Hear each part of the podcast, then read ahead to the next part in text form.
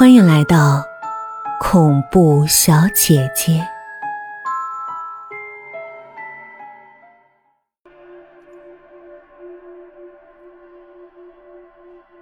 韩林说到这儿，低下了头，陷入伤感的回忆。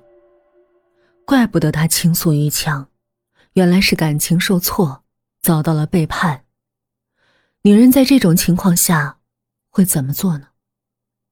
我遇到的案例中有不少选择了报复，就是自己也出轨，寻找心理平衡。这能解释他为何摘掉订婚戒指，但要说卧室里藏着别的男人，也有些诡异。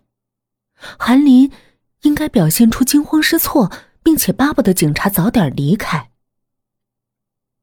很难想象卧室里藏着人。他却好整以暇的在客厅和警察谈论感情问题。不过，根据办案经验，我明白很多女人出轨后马上就后悔了，发觉跟自己的想象完全不一样。难道韩林试图通过和我谈话来整理自己混乱的情绪，或者他受到了出轨对象的威胁，想要隐晦的传达给我什么信息？蛋糕掉在地上，发出声响。罗宇背对着门，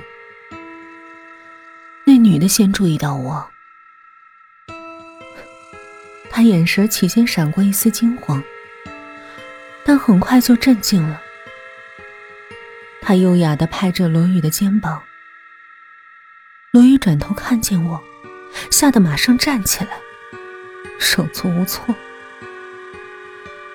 看得出来，这女的早就知道我是罗宇的未婚妻。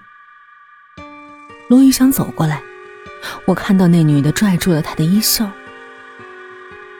其实我也不想和他说话，马上转头进了电梯。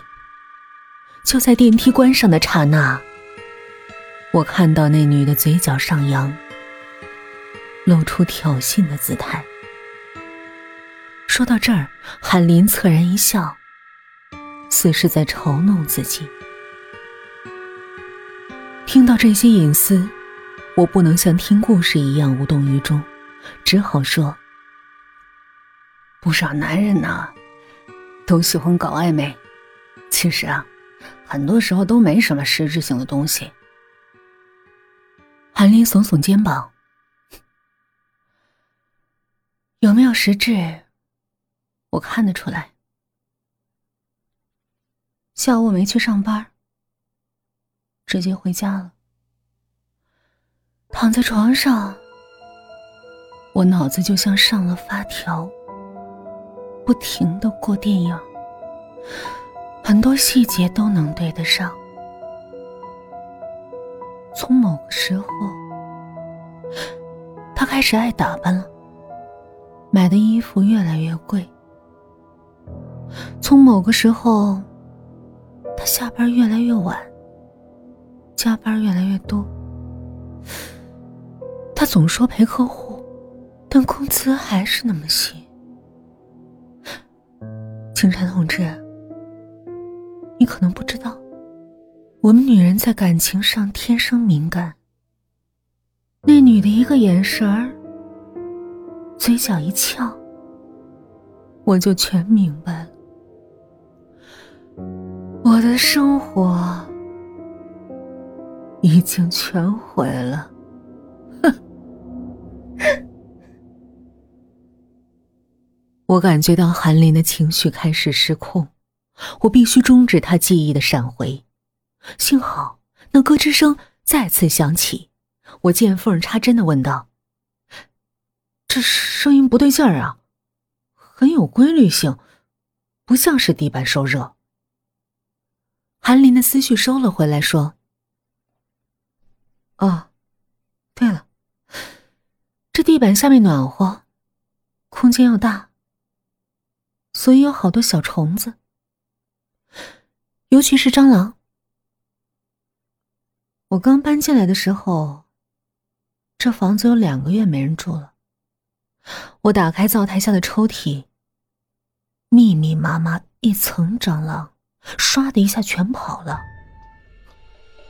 我眼睁睁的看着他们争先恐后的钻进地板的裂缝里，我当场就不想住了。后来，还是贪图房租便宜，就选择了忍耐。蟑螂在地板下面窜来窜去，也会搞动静。下面一暖和，它们又开始大量繁殖了吧？你可以去厨房看看。经常有爬出来找东西吃的。我正想找个理由去瞅瞅，起身来到厨房，果然一两只蟑螂在垃圾袋周围转悠。旧楼嘛，这点蟑螂不算多。以前我住单身宿舍，厨房是公用的，万一饿醒了想去下点方便面，一开灯，恨不得成千上万只蟑螂疯狂的逃窜。我说完这话。又迅速扫视了一圈，突然意识到，刚才感到不对劲的原因，是厨房里没有菜刀。你男朋友回来，跟你道歉了吗？我尽量不露声色的问道。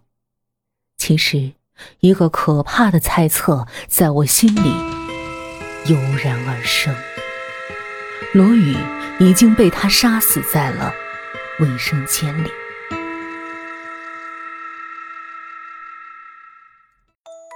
本集结束喽，语音的个人微信是 yyfm 幺零零四，期待您的来访。